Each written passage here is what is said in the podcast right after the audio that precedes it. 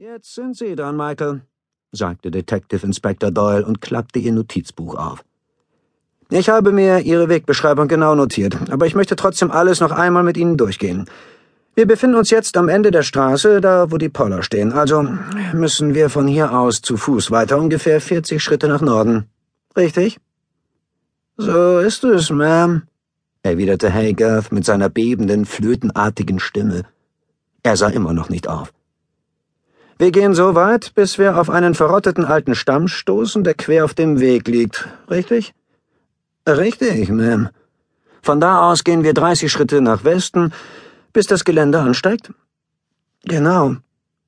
Wir steigen den Hang nicht hinauf, sondern gehen etwa 50 Schritte unten an ihm entlang, bis wir auf eine Gruppe Weißbirken stoßen. Es sind nicht nur Weißbirken, Ma'am. Er sah immer noch nicht auf aber er sprach langsam mit Bedacht. Aber es sind auch ein paar Weißbirken dabei. Sie können die Stelle unmöglich verfehlen. Hoffen wir es, Michael. Um unser aller Willen. Inmitten dieser Baumgruppe gibt es eine Lichtung, die ein bisschen unnatürlich wirkt, weil sie sie dort vor einiger Zeit höchstpersönlich angelegt haben. Und dort befinden sich die beiden Gräber? Das ist korrekt, Ma'am. Was haben Sie noch mal gesagt, wie tief Sie sie vergraben haben? 30 Zentimeter oder so. Sie werden die beiden Leichen innerhalb weniger Minuten finden. Die Beamten dachten schweigend darüber nach. Haygarth war wegen Vergewaltigung und versuchten Mordes an seiner 75-jährigen Nachbarin in Haft. Sein Geständnis, drei Jahre zuvor zwei Prostituierte vergewaltigt und erwürgt zu haben und ihre Leichen im Borstain Wood vergraben zu haben, hatte er völlig unerwartet während seines ersten Verhöres abgelegt.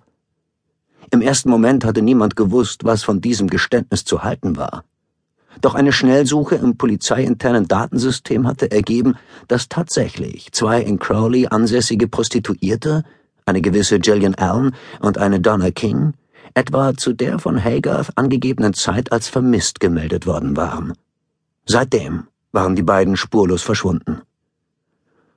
Eine letzte Sache noch, Michael, sagte Detective Inspector Doyle mit schneidiger, ernster Stimme. Wenn wir die Stelle nicht finden, kommen wir zurück, damit Sie uns persönlich hinführen können. Aber ich warne Sie. Ich wäre alles andere als erfreut, wenn dies erforderlich sein sollte. Es wäre besser für Sie, wenn diese Beschreibung stimmt. Das tut sie, Ma'am. Sie werden die Stelle finden. Doyle trat ein paar Schritte zurück begleitet von Crallen und die anderen Mitglieder des Teams drängten zur Tür, um auszusteigen. Doch zuvor musste Lucy, an die der Häftling mit einer Handschelle gefesselt war und die ihm gegenüber saß, den Platz wechseln und sich neben ihn setzen. Die übrigen Mitglieder des Teams, die inzwischen alle mit Schaufeln und Spaten bewaffnet waren, sprangen einer nach dem anderen aus dem Wagen nach draußen, wo Crallen jedem einen Tieback-Overall in die Hand drückte.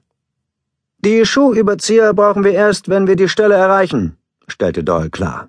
Weiß der Himmel, durch was für einen Mist wir auf dem Weg dahin latschen müssen. Im milchigen Zwielicht dieses trüben Februarabends schien der Wald wie ein blattloses Gewirr. Die unbefestigte Straße schlängelte sich vor ihnen unter einem Dach nasser schwarzer Äste davon.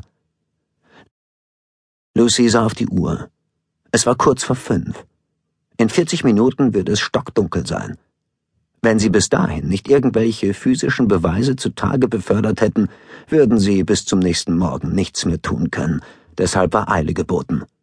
Und falls sie tatsächlich die Beweise fanden, würde der ganze Zirkus inklusive Flutlicht und allem Drum und Dran herbeordert werden.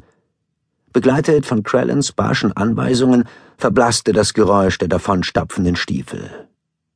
Nur Lucy und Detective Inspector Mandy Doyle blieben noch zurück. Detective Inspector Doyle war eine eigenartig aussehende Frau. Sie war groß, schlank, hatte ein verhärmtes Gesicht und war oft chaotisch gekleidet, da sie dazu neigte, Röcke, Blusen und Blazer zu tragen, die nicht zueinander passten.